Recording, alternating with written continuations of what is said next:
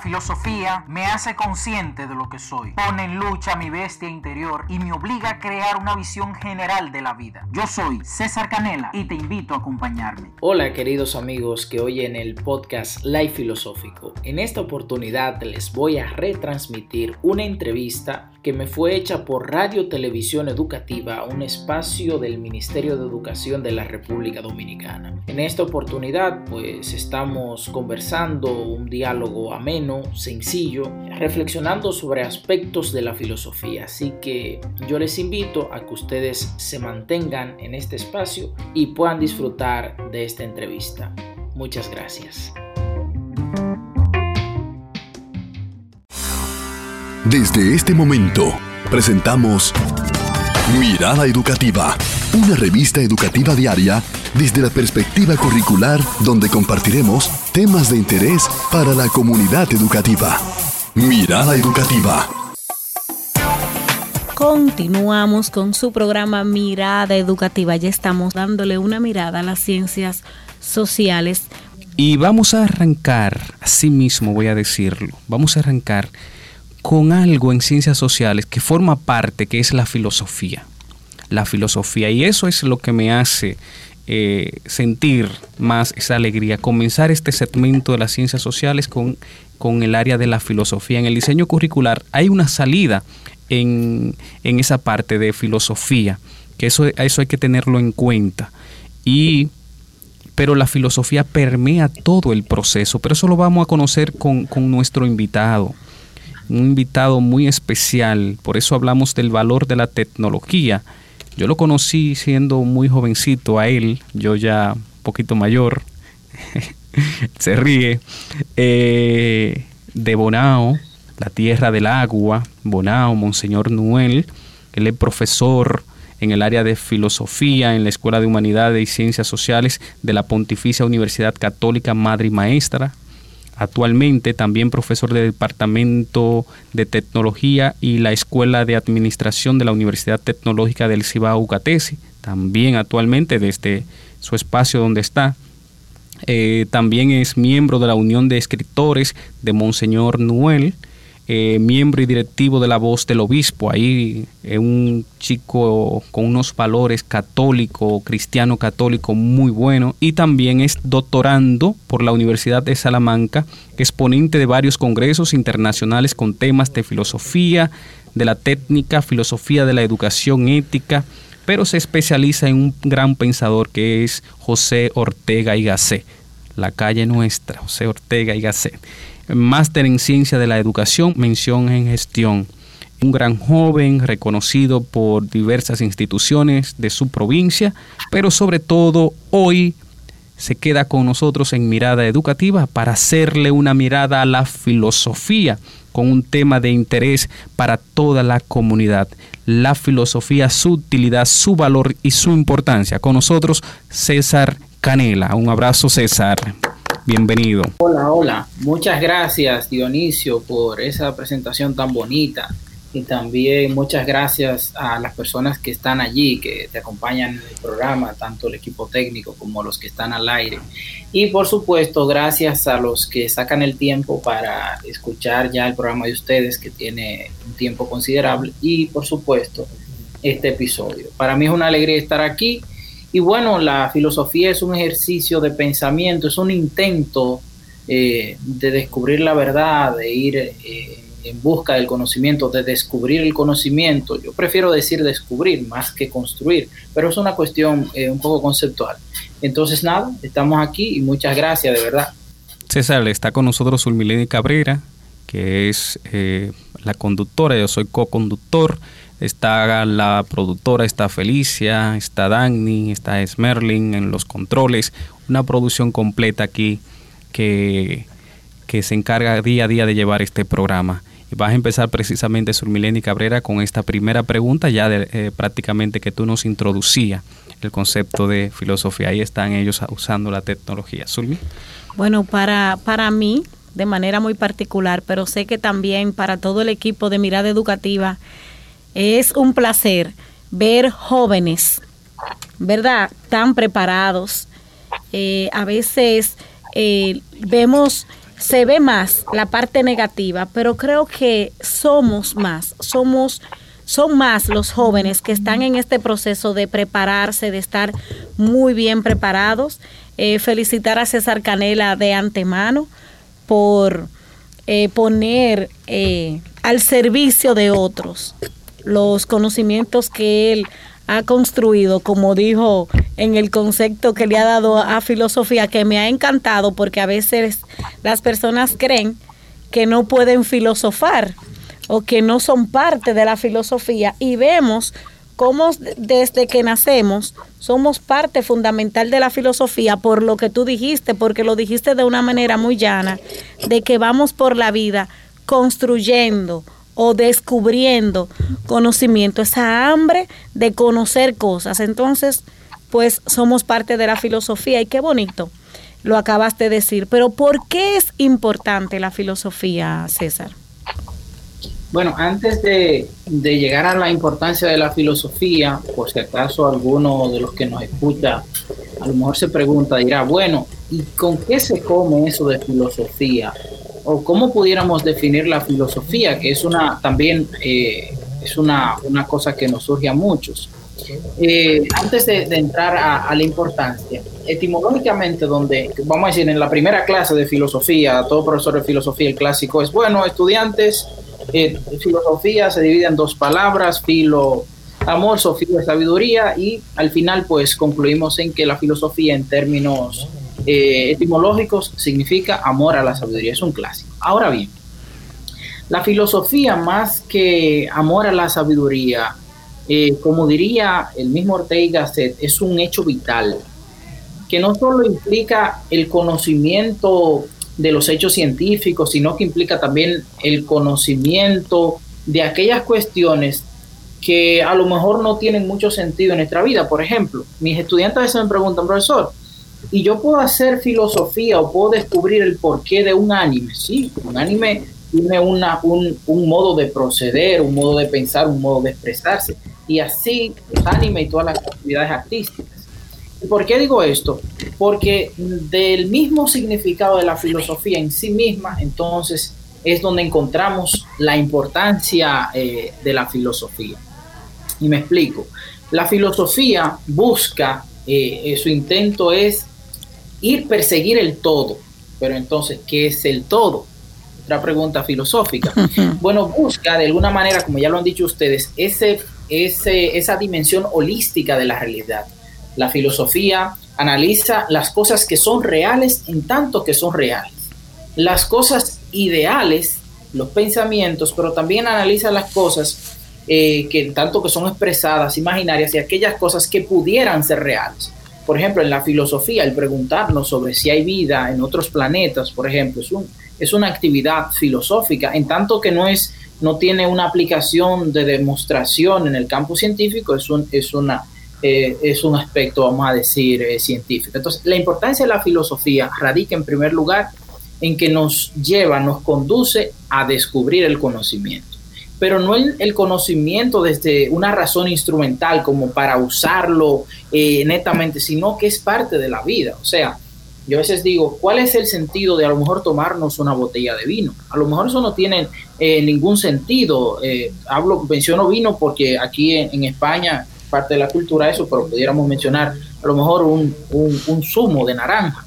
¿Qué, vamos a decir, qué significado tiene eso desde el punto de vista eh, del conocimiento? A lo mejor no, no tiene ningún significado, pero desde el punto de vista vital, ese hecho implica unos acontecimientos sociales, unos momentos que nos ayudan a descubrirnos a nosotros mismos y además también nos ayudan a descubrir esa dimensión humana. Fíjense que, por ejemplo, nosotros, eh, yo no voy a hablar mucho, que, si me rayo, perdón, perdón. Eh, el asunto, fíjense que nosotros, por ejemplo, podemos vivir a veces ignorando muchas cosas, pero lo que no podemos hacer es, o no hacemos es ignorar nuestra propia existencia. Aún eh, la persona que parezca eh, más tonta, aunque no hay nadie tonto, pero el que parezca más tonto, se pregunta cosas. Y ese preguntarnos cosas, ahí radica esencialmente, o sea, ese hecho filosófico. Y como diría, por ejemplo, Aristóteles, un clásico, por ejemplo, la, la causa agente, quién te hizo, la causa material de qué estás hecho, eh, o la causa final para qué estás hecho, que es una cosa que, fíjense que es filosofía, pero en el campo religioso, por ejemplo, eh, eh, también tiene su aplicación, tiene, tiene su vivencia, estamos hechos para, para conectar con Dios, venimos desde Dios. Una idea religiosa, por ejemplo, la educación. Ustedes lo saben más que yo, porque ustedes eh, tienen unas especializaciones más centradas en los aspectos educativos y a lo mejor ustedes dirán, bueno, nosotros no hacemos filosofía. Bueno, no la hacen desde el punto de vista teórico, pero cuando se prepara una clase y se piensa, por ejemplo, en lo que se llama la metacognición, por ejemplo, e, esa parte de, la programación dice, bueno, aquí que el niño o la niña o el estudiante vea algo más, entonces hacer filosofía. Entonces yo pienso que la filosofía, la importancia radica en primer lugar porque nos conecta con la vida, con lo que nosotros somos, con lo que de lo que estamos constituidos nosotros como, como personas. En segundo lugar, su importancia está en que también nos ayuda a descubrir el conocimiento. O sea, no nos deja solo con la existencia, sino que nos ayuda a atravesar la existencia conociendo las cosas que son en cuanto son, las cosas que ideales y en tercer lugar, pues nos ayuda también a vivir nuestra experiencia de vida, porque nos ayuda éticamente a saber cómo actuar ante los demás y poder ante esto tomar una postura vital. Por lo menos es como yo lo pienso, lo asumo y yo lo digo así muy vitalista porque soy, vamos a decir, estudioso de José Ortega y Gasset y para José Ortega y Gasset es esa frase, yo soy yo y mis circunstancias. si no la salvo ahí, salvo yo. Entonces es lo que pienso.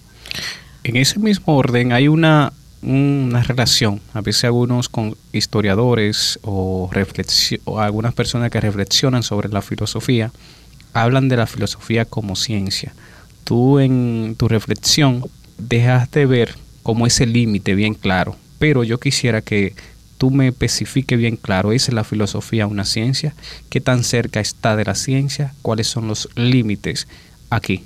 Me encantó esa pregunta porque fue como mandada a hacer. Mira, en primer lugar, vamos a decir que hablando de ciencia en términos clásicos, ciencia como aquello que produce conocimiento, que nos ayuda a seguir un, eh, ciertos aspectos sistemáticos, descubrir el conocimiento, por supuesto que es una ciencia, mirando desde el punto de vista del conocimiento medieval, del conocimiento antiguo, ciencia como que produce conocimiento. Ahora bien, en la modernidad surge una ruptura. Vamos a citar, por ejemplo, a Augusto Conte, que dentro de su pensamiento saca a la metafísica y dice, bueno, el saber real es el hecho positivo, el hecho que puede ser medido, que puede ser puesto en laboratorio. Y así se continúa toda una tradición de esta ciencia moderna que está muy ligada a las demostraciones científicas. Y por ejemplo, si vamos a principios del siglo, el Círculo de Viena, eh, miramos a...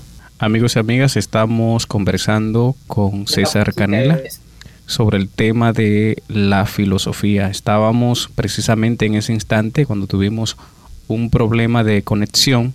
Estamos teniendo un problema de conexión. Él le hablaba de esos límites que hay entre la filosofía y la ciencia. Cómo a lo largo de la historia ha habido esa discusión si la filosofía es una ciencia o si no. César. César. César, habíamos perdido conexión contigo en el momento que estabas citando a Wittgenstein. Pues bien, Wittgenstein, en el Círculo de Viena y eso, principio del siglo XX, es uno de los que sostiene que la metafísica, ese modo de hacer filosofía, no es necesario para la explicación del mundo. Bueno, tiene sus razones.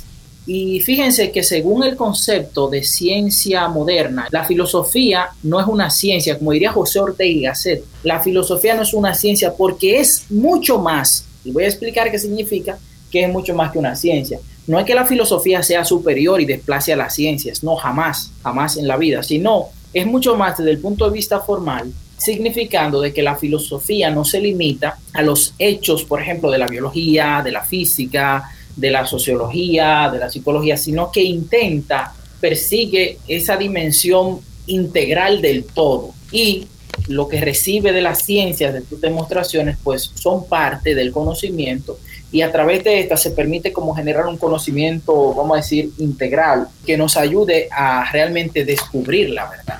Porque la ciencia tienen perspectivas. Por ejemplo, la biología nos cuenta la perspectiva de la vida, esa vida natural de los seres vivos, pero la psicología a lo mejor nos cuenta la perspectiva de comportamiento, del pensamiento, el pensamiento en tanto que también se relaciona con comportamiento humano y así sucesivamente. Entonces, es que yo pienso, clásicamente la filosofía es una ciencia porque tiene sistematicidad, pero mirando la ciencia moderna, la filosofía es más como este pensamiento integrador que une a estas ciencias, a todas las ciencias fácticas y las, y las integra, vamos a decir, como en un pensamiento holístico, para utilizar la misma palabra que han utilizado ustedes al inicio del programa. Lo que pienso. Bueno, yo me atrevo a decir que a partir de tu explicación, pues ya nosotros no nos sentimos tan lejos de la filosofía, porque muchas veces nos vemos lejos de la filosofía y entendemos que los estudiosos de la filosofía son los únicos que tienen acceso a ella. Pero yo me acabo de dar cuenta y en mi construcción y en mi descubrimiento del día de hoy, pues descubro que yo hago aplicación de la, de la filosofía y yo soy filosofía. Y vamos a ver esta vinculación del estudiante con la filosofía. ¿Por qué este debe de leer y de saber de filosofía?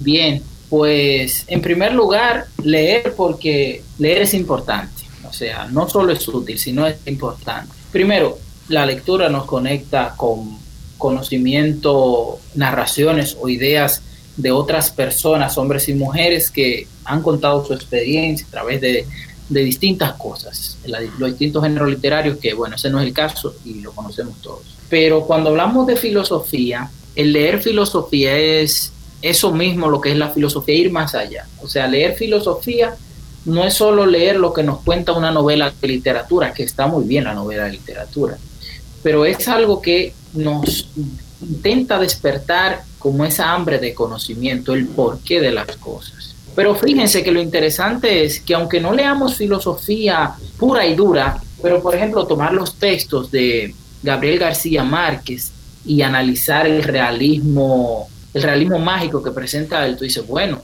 ahí hay una dimensión filosófica que intenta explicar una sociedad, que intenta explicar unos hechos latinoamericanos. Y entonces, eh, más que leer filosofía así como pura y dura, es leer con enfoque filosófico. Es decir, veo un libro y ¿qué me cuenta ese libro más allá? ¿Qué, eh, entre líneas, qué me dice ese libro de la sociedad? Y a lo mejor a partir de ahí también vamos construyendo un pensamiento a través del descubrimiento de ciertos conocimientos. Y bueno, y una cosa muy importante de la lectura es también socializarla, conectar con personas, preguntar. Y bueno, este preguntar, preguntar es, yo pienso que es como la puerta. Leemos el texto, pero preguntar ¿Qué me quiere decir el autor? ¿Qué le digo yo? Y, por qué lo dijo en la época que lo dijo. Bueno, tú acabas eh, de, aplicar una estrategia para los maestros de, del área de lengua española. sí, sí. Sí, César, yo voy a volver un poquito hacia atrás, porque cuando uno conversa realmente con un filósofo, con un conocedor, con un estudioso, como que se remonta de inmediato a la niñez por las preguntas de los niños. Qué importante es la pregunta por qué preguntarse. ¿Para qué vivimos si no nos preguntamos? ¿Y por qué hay que dejar que los niños pregunten? César Canila con nosotros desde España. La pregunta, la pregunta, ¿es más importante la pregunta que la respuesta? El niño, ¿por qué se cuestiona tanto? ¿Qué tan importante que dejemos, que desarrollemos con el niño esos primeros pasos en el proceso de la pregunta?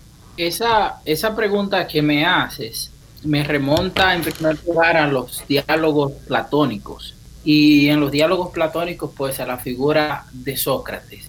Si nosotros analizamos la figura de Sócrates, él nos deja una cosa implícita y es que la pregunta es más importante que la respuesta, porque la pregunta es un modo de motivación para ir detrás de la verdad. ¿Qué es la verdad? Bueno, el conocimiento. Podemos, podríamos hacer un programa de qué es la verdad, no es ahora la discusión, pero bueno, detrás del conocimiento. Y sí, el niño tiene... Perdón, la productora movieron la cabeza y anotaron. Ya tú sabes. Continuamos. Ah, ah, perfecto. Pues sí, eso que la pregunta es lo más importante el punto de vista de que nos inspira a ir más allá. Eh, y parece ser como en, lo clásico, que la pregunta nos atasca. No, la pregunta nos despierta cosas, incluso ayuda a los niños a generar imaginación. Hay un autor de filosofía de niños, Matthew Lipman, que fue, y hay otro moderno ahora, que es Jordi Nomen, que es de aquí español.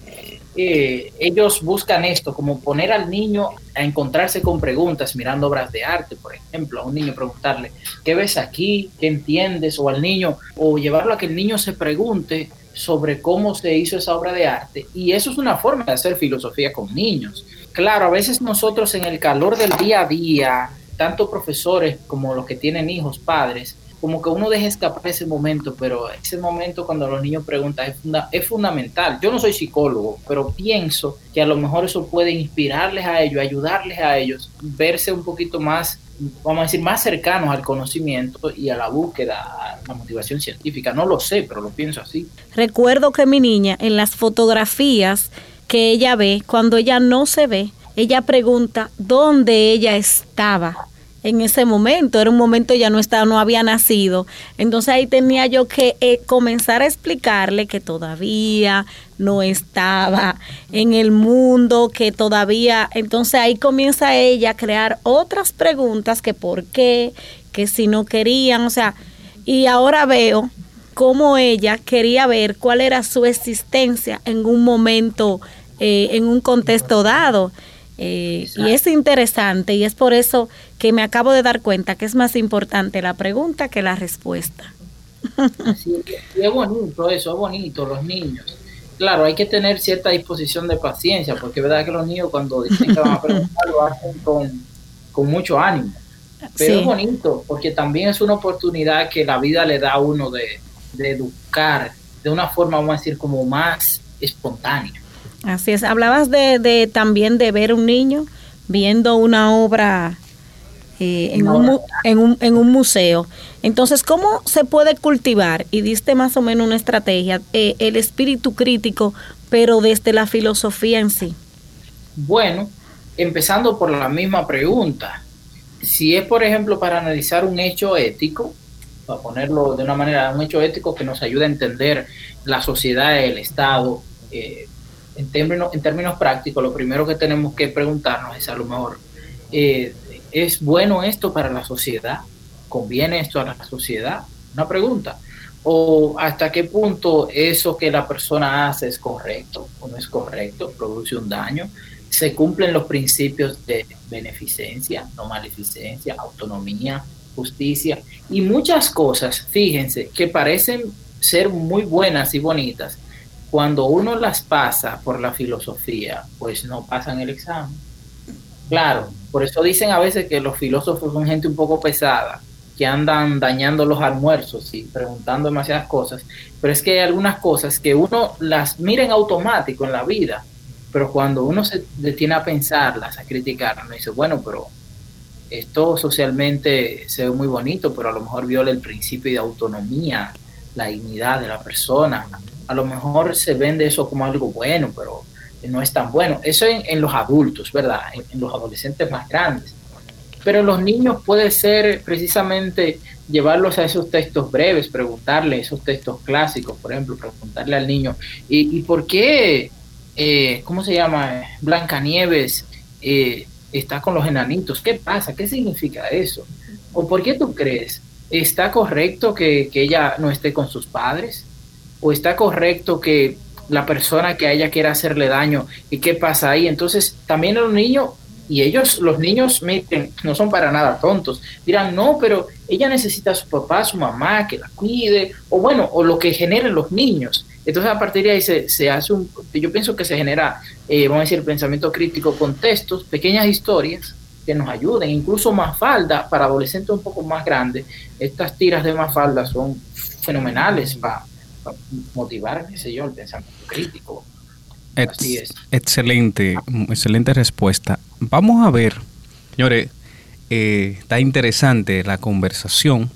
Vamos a irnos al tema, vivimos una sociedad a veces, a veces, porque vemos que no es el caso del todo, a veces generalizamos, que no es tanto reflexiva, que no es tanto reflexiva, que busca lo rápido, lo momentáneo, lo, lo Muchos autores hablan de, la, tienen definiciones de qué, de qué, cómo llaman a esta sociedad de hoy día. Entonces, frente a eso, ¿cómo un filósofo que prácticamente en tu respuesta nos decías, reflexiona el, el conocimiento, reflexiona la realidad, reflexiona los métodos, reflexiona el comportamiento de los demás, ¿cómo entonces eh, vivir frente a esa realidad de esta sociedad que a veces se vuelve como un poco más pragmática? Yo, si te digo la verdad, no, no sé la respuesta, pero pienso lo siguiente, y es esto, o sea, porque las sociedades son un poco complejas. Por ejemplo, Bauman nos diría, bueno, estamos ante una sociedad líquida, y, bueno, hay un texto muy bonito ese modernidad líquida y otro vida líquida también, de, de Simon Bauman. Entonces él nos dice, bueno, es que hoy no tenemos como algo que nos sostenga, algo que nos diga hacia dónde vamos. Eh, las religiones clásicas parece que han perdido cierto sentido en las sociedades. Entonces, ¿cómo debe encontrarse o enfrentarse una persona frente a eso? Bueno, yo pienso que el camino, y también lo has dicho tú, es la reflexión. Preguntarnos, ¿de verdad qué sentido tiene la vida sin rumbo? ¿Qué sentido tiene la vida en la superficialidad? ¿Qué sentido tiene la vida en hacer repetidas y repetidas cosas cada día que no nos llevan a ningún lado? Y ojo, esto eh, no es que significa, con esto no estoy invitando como a, a, la revolución clásica de cambiar las épocas, porque si hacemos un análisis histórico de los hechos, muchos problemas que vemos hoy a lo mejor estaban de otro modo en, la antigua Roma o en las antiguas civilizaciones chinas o en las antiguas civilizaciones americanas, que claro, para la realidad de su época probablemente sean unos modos superficiales de atravesar la, la existencia. Yo pienso que hay de todo en la vida, hay gente que es un poco más profunda, gente que es menos profunda, y sí, lo que tenemos que hacer, y aquí hablo como profesores, que quienes estamos en el ejercicio de la educación es inspirar, motivar a que chicos, chicas, por lo menos unos pocos o unos muchos, lo que sean, pues puedan tener esa capacidad de influir a través del pensamiento crítico, a través de, sus ideas, para eh, eh, evitar o motivar a que otros pues caigan en esa superficialidad, porque si es interesante que a veces la gente actúa por repetición. Fíjense que si usted se para en un semáforo, si usted es el primero que llega al semáforo y se para, eh, suele pasar que casi todo el mundo se para, una cosa como psicológica. Pero si el primero que llega al semáforo se pasa, los otros se pasan. Lo primero es convencerse uno, hacer, empezar a reflexionar y a partir del de, ejemplo, como diría el cristianismo, el testimonio, pues a partir de eso, pues inspirar a que otros puedan enfrentar la superficialidad del mundo actual, que yo le digo una cosa, eso no supera. O sea, cuando yo me encuentro ante eso, de verdad, honestamente, me supera y uno no sabe dónde agarrarse, porque igual tú dices una cosa ahora, pero eso que tú estás diciendo luego eh, tú lo dices, pero a lo mejor quienes te escuchan dicen, bueno, no, no pensamos en eso, no creemos en el ser, por ejemplo. Sí. ¿El qué es el ser? ya sabes, entonces lo que creo. César, eh, nosotros siempre solemos decir acá que el tiempo es cruel y hasta en la mitología lo es, el crono. Entonces, penosamente hemos llegado a esta etapa y de verdad eh, nos hemos sentido orgullosos, eh, nos ha introducido en este mundo de la pregunta, de la reflexión y gracias por estar con nosotros. Gracias por abrir este segmento de las ciencias sociales en Radio Educativa, en Mirada Educativa, que va a ser un segmento de los miércoles, donde vamos a traer diferentes eh, pensadores. Eh, vitalista en su corriente filosófica nos dejó ver bien claro, es una corriente vitalista. Te confieso que yo también lo soy. Yo soy en la, en, un poco en el área de Nietzsche, Friedrich Nietzsche. Eh, es el filósofo prácticamente de cabecera en un tiempo, y estamos regresando de nuevo al estudio de la filosofía para reflexionar mejor. Así que agradecemos eh, tu participación con nosotros y vamos a tener otro programa, ¿verdad? Sí, bueno, yo estoy encantado también y agradezco que hayan tenido la gentileza de invitarme y escucharme y bueno, también además de pues esa amabilidad y esa forma también de, de que esto sea una realidad, de verdad. Gracias a ustedes, gracias también a quienes amigos y conocidos pues eh, tienen el enlace y están mirando, están oyendo esta transmisión. Así que nada, yo estoy agradecido eh, tanto como ustedes por la participación del espacio. Gracias. Agradecidos estamos nosotros de haberte tenido con, desde España acompañándonos y conversando. Creo que nos quedamos con el gustito. Esto fue Mirada Educativa, así que siga con la programación de Radio Educativa.